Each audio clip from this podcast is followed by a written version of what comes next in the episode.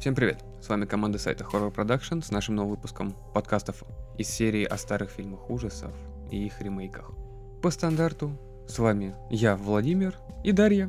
Привет. И все. Да, и все, привет. А что, больше надо, что ли? В этом выпуске мы поговорим не совсем об ужастике, но об очень хорошем триллере под названием «Попутчик». Оригинальный фильм 1986 года и его ремейк 2007 года. Ну, там местами страшно. Можно даже вздрогнуть. Ты вздрагиваешь от всего. Ну, вообще, да, я паникер еще тот. Идея фильма достаточно проста. Существует либо один человек, либо группа людей, которые перегоняют машину и едут непонятно куда. К ним подсаживается человек и пытается их убить. Вот так ни с того ни с сего. В оригинальном фильме парень перегонял машину Ну, в Голливуд, короче. и внезапно оказался в Техасе. Решил сыграть в доброго самаритянина и в очень сильный дождь решил подобрать попутчика, который стоял и мог на дороге. Попутчиком оказался Рутгер Хауэр, у которого на лице было написано, что он готов убивать. Вот тут, на самом деле, да, соглашусь. Именно у него получилось сыграть эту роль так, как надо. Забежим вперед немножко о ремейке, да? Нет, Просто у Шона Бина вообще не получилось. Него глаза добрые, он не маньяк. А вот у Рутгера Хаура действительно, ты прям смотришь на него и понимаешь, что он шиза какая-то непонятная. Он смог вжиться в роль настолько, что сыграл такого спокойного психопата, который внешне внушает ужас прям моментально. У него прям на лбу написано, я такое затягивающее вязкое зло. Не подходи ко мне. Не надо меня в машину сажать свою. проблема ремейка, так как ты забежала вперед, Джона Райдера, этого злодея, в ремейке играет Шон Бин. Но когда ты садишься смотреть фильм с Шоном Бином, ты понимаешь, что он умрет. Он везде умирает. Поэтому в оригинале присутствует некое ожидание и надежда, что главный герой все-таки сможет победить это лютое зло. В ремейке этого ожидания нету, потому что ты точно знаешь, что Шон Бин умрет. И так оно и получается. В оригинальной картине Рутгер Хауэр. Его персонаж всегда появляется в самый неподходящий момент. Он появляется везде, где его не ждут. Он предстает больше неким абстрактным злом и каким-то злым духом, которого главный герой посадил к себе в машину, приняв в свой дом, впустив его как вампира. И Хауэр сразу же говорит, тебе нужно сказать всего лишь, я хочу умереть, и тогда все закончится. Он его убьет и пойдет искать новую жертву. Но главный герой пытается выжить, пытается дать отпор этому большому злому дядьке. Тут суть в том даже, что он, наоборот, появляется как раз вовремя для себя. Он вечно преследует. Реально такое ощущение, что он преследует, как будто он на свою жертву вешает маячок и следит за ней. Персонаж Джона Райдера — это как один большой дух, который олицетворяет все плохое, что может произойти в дороге. Ведь оригинальный фильм 86 года. Это как раз то время, когда дальние поездки куда-либо, отдельные романтические поездки, просто путешествия романтизировались в кинематографе. Причем это могло быть и в боевиках, и в мелодрамах, и в ужастиках. В «Попутчике» Джон Райдер — это непонятный персонаж, смотря на которого ты не понимаешь, что он будет делать дальше, каким образом он еще будет наводить ужас на главного героя. То есть это такое некое предостережение. Ребят, давайте вы не будете никого брать на дороге, подбирать, чтобы с вами ничего не случилось. Ну что всякое может случиться. Ну просто в те времена люди были проще. Проще, добрее, и для них это было нормальным кого-то взять, подвести. Тогда просто не было такси так хорошо развито, и Убера не было. Даже сейчас я вот не остановлюсь. Да, к тебе никто и не сядет. В смысле? Я что, сама как маньяк выгляжу? Ты выглядишь как маленький ребенок, который украл у мамы машину. Джон Райдер проверяет на прочность всех тех людей, кому садится. Главному герою хватило сил дать отпор Райдеру, и именно поэтому он начал охоту за ним, Ну, ему стало интересно просто. Как-то так. как он посмел. Совершенно неясным образом Райдер умудряется подкидывать отрубленные пальцы главному герою, забирать его документы, вынимать патроны из пистолета и опять же появляться там, где его никто не ждет. В фильме существует минимум три момента, когда главный герой, вот он уже был готов сдаться полностью, и морально, и физически. Но именно в этот момент появляется Райдер в исполнении прекрасного Хауэра и со своей маньяческой улыбкой доброго седого человечка убивает всех вокруг, заставляя главного героя продолжать пытаться выжить. Ну, он еще каким-то мистическим образом продумывает ходы наперед. Даже вот с полицией, когда всех убил. Вырезал полицейский участок. Да, он вырезал полицейский участок. Каким-то образом он подложил до этого еще окровавленный нож в куртку к парню. Хотя не каким-то образом, он же переоделся, взял эту куртку из сумки, соответственно, видимо, пока его либо везли, либо пока он там на заправке стоял, ему подкинули все это дело. Ну ок. Но каким образом он его отследил? Вот как так люди все с оружием, и они не смогли противостоять одному мужику с ножом? А потому что они не были ему интересны. У них же есть закон, стреляй на поражение. Вот одного ранил, все, трендец, все, надо стрелять в него из дробовика, и все. Что проблема-то? Так с ними он не играл. Они ему были неинтересны. Ему был интересен главный герой, который посмел выкинуть его из машины под проливной дождь. Поэтому полицейские для него не составляли никакой проблемы, их убить было не так сложно. Ну что, просто их пятеро, он один. Он с пистолета умудряется посадить вертолет, а ты говоришь про пять человек в Вот. полицейском участке. Он, да, какой-то сверхчеловек, который не гибнет от дробовика с первого раза, тоже так.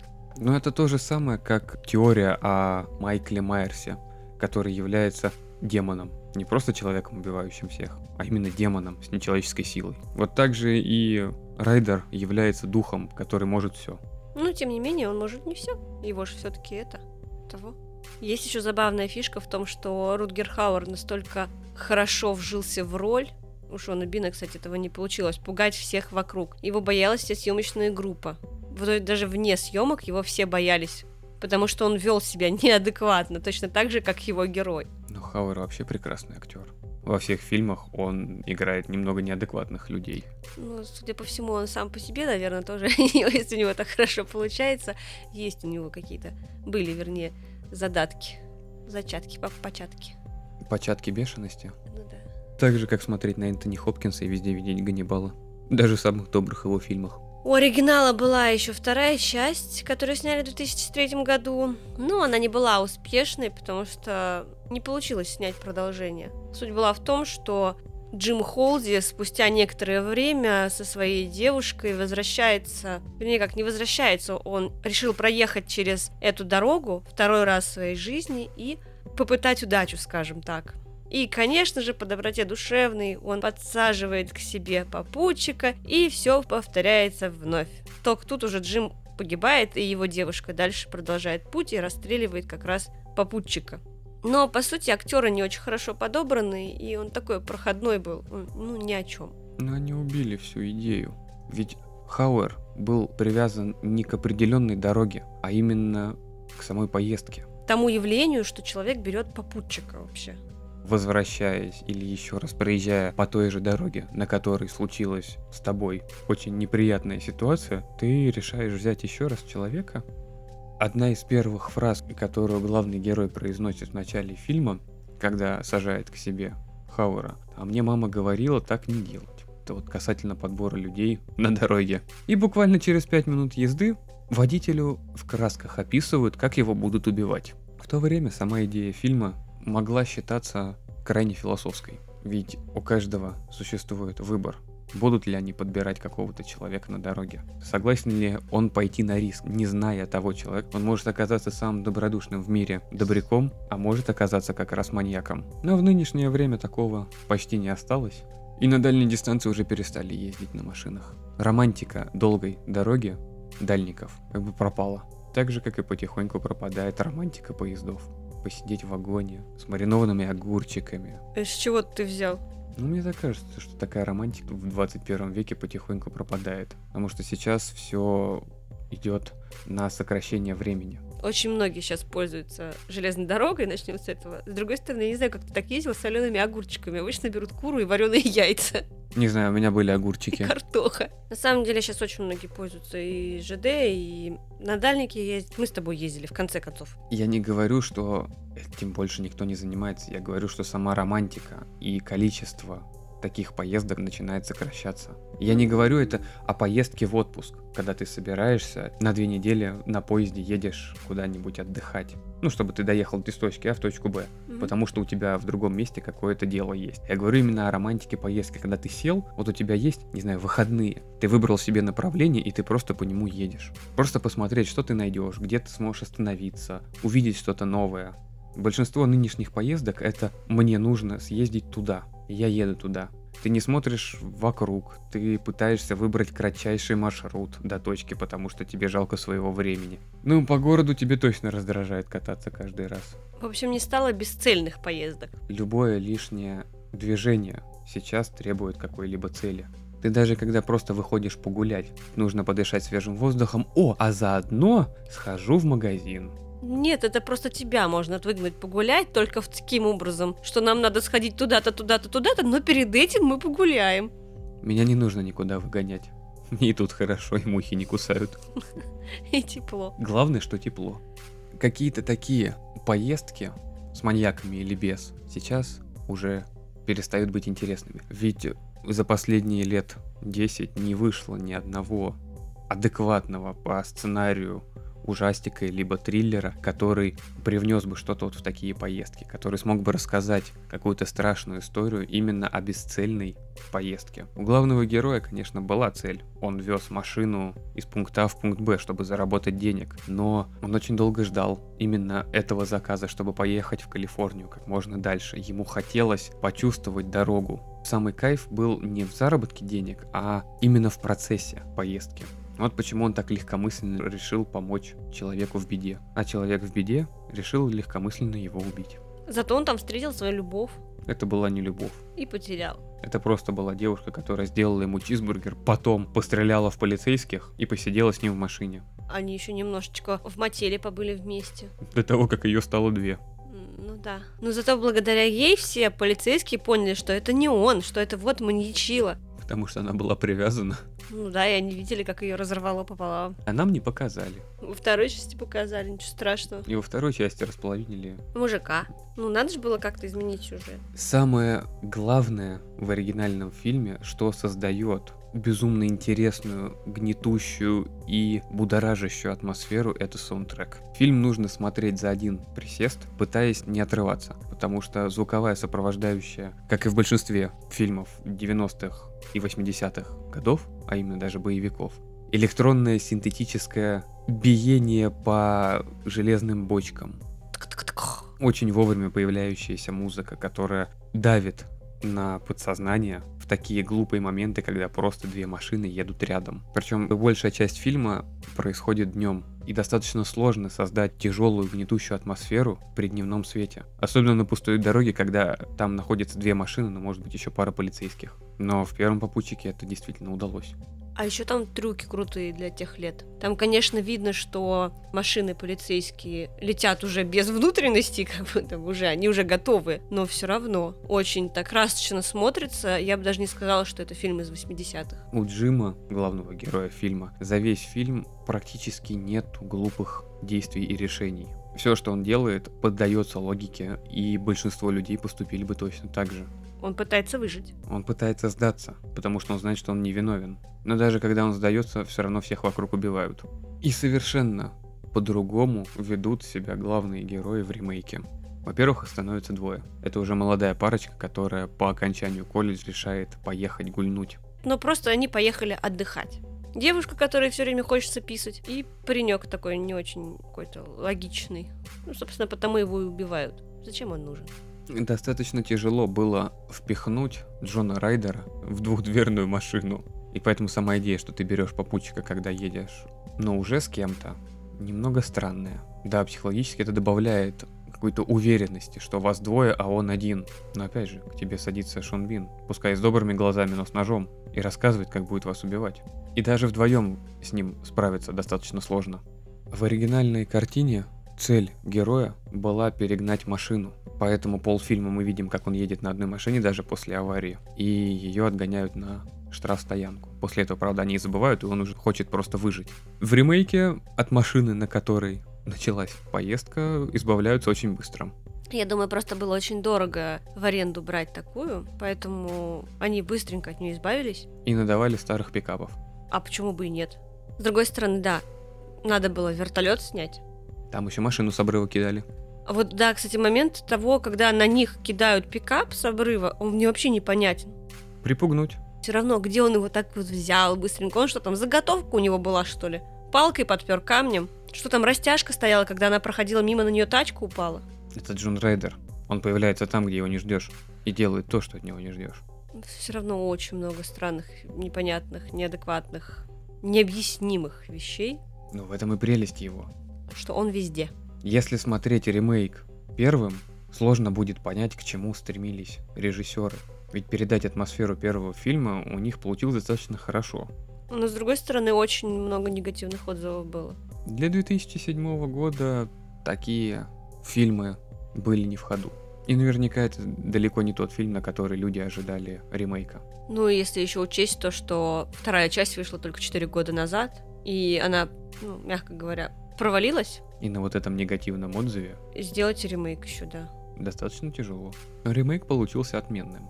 У меня получилось, что я сначала как раз смотрел ремейк, еще в далеком 2007 году, и он мне понравился безумно. Тогда я еще не знал, что Шон Бин везде умирает, поэтому смотреть было интересно. В нем хватает приятных глазу спецэффектов, в нем красивая картинка с завышенной контрастностью, что приятно сказывается на окружении дороги и пейзажа. Ну, в оригинале тоже очень даже красиво. Не скажешь, что 86-й год. Либо это постобработка уже. В ремейке присутствует не такой сильный саундтрек, как был в оригинальной картине, но на волне поп-панковых и панк-роковых MTV-шных групп тех годов, даже сейчас он слушается очень приятно. А, ну, в принципе, тогда ведь первые были пункт назначения, американский пирог, примерно тоже те же годы, 2000-е. Ну, как раз. И там как раз вот эта мода тех лет, когда использовалась эта музыка. Во всех подростковых комедиях и ужастиках, прости, в ремейке «Техасской березни бензопилой» почти такие же композиции звучат. в пиле, по-моему, тоже. Но пила чуть-чуть посильнее была. И не в первой части, потому что у них не хватало денег на лицензию всей этой музыки. Это уже потом их начали добавлять. Ну, в общем, для нашего возраста прям ностальжи. Да они все равно смотрятся хорошо. Но мне больше старый понравился. Он больше пугает. Даже не пугает, он больше держит напряжение. Несмотря на то, что там меньше действий. Не было этих падающих машин, не было расчлененки. Там и убийств почти не было. Ну, Показано. они были, но их не показывали. В те же времена была немножко другая. Ну, нельзя было показывать. Рейтинг X мог быть. Цензура. Вот. Ну и поэтому ты там додумываешь сам. Ты постоянно находился в напряжении. Тебе этого не показывали, но все равно он был интересен. А здесь так, ну, ну, ну, тачка шмякнулась, ну, труп, ну, ну, что дальше? Он не держит напряжения. Меня, по крайней мере. Мне нравилось смотреть картинку. Я знал, к чему все это приведет, и мне просто было интересно, как их убьют. А самое главное убийство ремейка, когда расчленяют девушку на грузовике. В ремейке поменяли на молодого человека. Финал оригинальной картины, когда, когда Джим убивает из дробовика Хауэра, в ремейке это сделала главная героиня. Джим убивает Джона. Джим убивает Джона, Да, Джон Райдер, Джим Холзи. Джим Джон. Джим Джон это немного другое. Это когда тебе страшно. Ну. Ну, в ремейке немного финал, конечно, переигранный. Там прям экшен, экшен, такой рыбакоп выходит, всех поджигает, всех убивает. А барышня-то как выжила. Она взорвалась вместе с машиной, но в машину огонь не попал. Она смогла решетку руками оторвать, дробовик забрать у трупа каким-то образом непонятным. Выбила дверь дробовиком. В горящей машине, внимание, да? Сама вообще ни капли не пострадала. Такая выпрыгнула оттуда. И сколько она там, три раза из дробовика в этого Джона выстрелила? Никак помереть не мог. При этом он успел дойти до того главного полицейского. В общем, такая Сара Коннор с дробовиком. Да, неубиваемая вообще. И Терминатора согнет, и все что угодно сделает. Ну и, конечно, минус, наверное, ремейка в том, что там были достаточно проходные актеры. Вот хороший актер был тот, который главный полицейский-то, которого убили в конце. Нил Макдонов, который Он много где в снимался. ремейке. Да, он много где снимался, у него лицо запоминающееся. А у Шонбина нет? И он, и все, а двое остальных, девушка с мужичком, они Да. прям проходные. Они, да, немного где снимаются, но в таких, даже в сериалах проходных, совершенно проходных. Они не запоминающиеся. Попутчик является проходным ужастиком. Даже просто триллером. Туда не возьмут на главной роли известных актеров. Как раз та категория фильмов, которая помогает неизвестным актерам выбраться в более серьезное кино. Я запомнила в ремейке одного, я даже посмотрела, как его зовут. Я помню из детства, что он снимался во всех сериалах, которые показывали в 90-е практически. Курт Брайант, он даже в титрах там не указан. Парамедикл, который был такой утянутый, весь обколотый. Он в Нэше Бриджесе был, это я помню. А остальное вообще, все актеры играли там, те, которых даже в титрах обычно не указывают. Для нас они известны только по сериалам 90-х, то есть в Штатах они очень проходные. В этом их и прелесть. Ты смотришь ужастик и понимаешь, что «А, я тебя видел, и тебя убьют». Ну, их всегда убивают просто. Их всегда убивают. С другой стороны, многого об этих фильмах не скажешь, потому что сюжет написан по факту на коленке, место действия ограничивается пятью-шестью локациями, но эти фильмы нужно посмотреть. У этого фильма нет конечной цели. Это просто некий человек, который мочит всех, кто его увидел. Почему, зачем, непонятно. И, как ты говорил в начале, как будто бы это дух, который просто дух этой дороги, который может вселиться вообще в любого человека. Именно поэтому в оригинальной картине финал, когда Джим убивает Джона, и титры идут на красном фоне, можно представить и подумать, и пофантазировать, и помечтать, что дух Джона Райдера переместился в Джима, и теперь он будет находиться на этой дороге и убивать всех. Вот это было бы хорошей идеей для, второй продолжения. части. А они взяли и сделали то же самое. А так, на самом деле, как будто у него после всех этих событий немножечко голова поехала, и он продолжает дело того, кто нападал на него. Именно. Это было бы логично. Но актер был достаточно хлюпенький, и до Райдера ему далеко.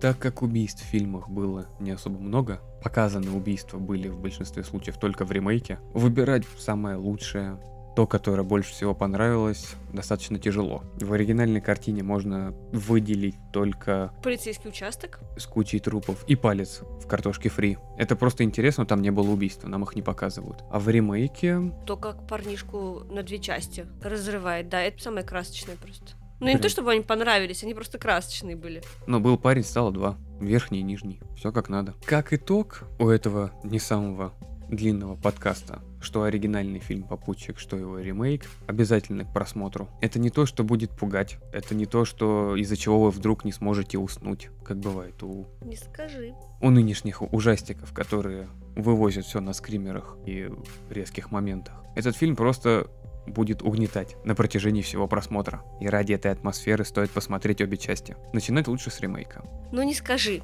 Мне, например, не захотелось потом смотреть ремейк после оригинала, потому что оригинал мне понравился больше. Мне тяжело было смотреть и воспринимать ремейк. Мне он казался, ну, глупым, что ли. Мне он понравился. Ну, понятно, там баба в короткой юбке бегает, ну.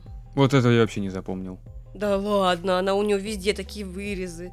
Не? А, все вообще, да, ни разу. Вот не отложился вообще. Вот как-то в ужастиках, ну, на девушек, которых убивают, которые ходят топлес, либо в очень утянутых кофточках, всегда обращаешь внимание. В попутчике вообще никоим образом не обратил. Да. На этом мы будем заканчивать очередной выпуск подкаста. Большое спасибо, что были с нами. Подписывайтесь на наш канал на Ютубе, на нашу группу ВКонтакте и слушайте подкасты там, где вам удобно. Спасибо. Что слушаете нас? Пока-пока! До новых встреч!